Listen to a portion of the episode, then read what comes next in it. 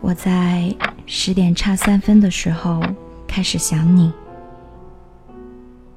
究竟是从什么时候开始会这样不由自主的想你呢？我记不清了。也许是从你成为我同桌的那一天，也许是你教我做题的某个瞬间，也许是你喜欢的棒棒糖口味，刚好也是我喜欢的。总之，我总是会在深夜里想起你，然后。一个人开心，一个人难过，一个人睡去。人与人的相遇总是需要一些缘分的。比方说，我遇见你。但人与人相爱，就不只需要缘分，还要有运气。可惜，我没有这种运气。作为你最好的朋友。我的日常就是和你打打闹闹，还要兼顾学习。在那个按成绩分配座位的班级，我很害怕，一不留神就可能失去和你做同桌的机会。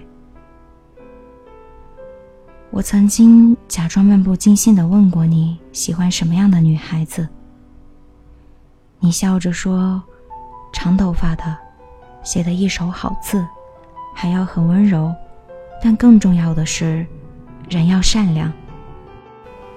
我摸了摸自己齐耳的短发，看着笔记本上歪歪扭扭的字，心里只有三个字：要完蛋。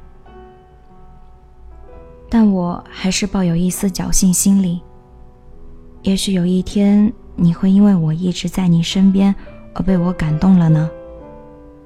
直到有一天，你支吾了好久，问我说：“女孩子喜欢什么礼物呀？”我边打哈哈边说：“我怎么知道？我只知道，你还没来得及被我感动，就已经对别人动心了。这又如何？每天陪你上下课的人是我，听你讲心事的人是我。”带你在小镇疯跑的人是我，总之离你最近的人是我。只要每天能够陪你多说说话，看你多笑几下，我就很满足了。因为我唯一的心愿，就是愿你此生幸福无忧。我们总是要分开的，因为高考，你去了北方，而我。留在了南方，我们还是像以前一样在网上互损，可我终究还是觉察到哪里不一样了。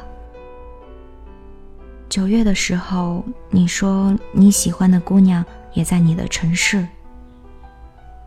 我隔了好久才回复，那就去追呀，都大学了，别怂。于是，在今晚十点差三分的时候。你发了一条朋友圈，配图是两只紧握的手。我看了好久，却还是不知道应该怎么评论。我从你的全世界路过，看你年少，看你成长，看你欢乐，看你悲喜，也跟着你成长和悲喜。等到终于长成阳光向上的样子时，却还是没有带走你。你的秘密是我的秘密，只有喜欢是我一个人的秘密。现在是晚上十点，我终于按下了聊天框的发送键。祝你幸福。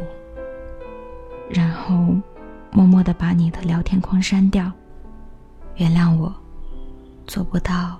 祝你们幸福。晚安，每一个像我这样的人。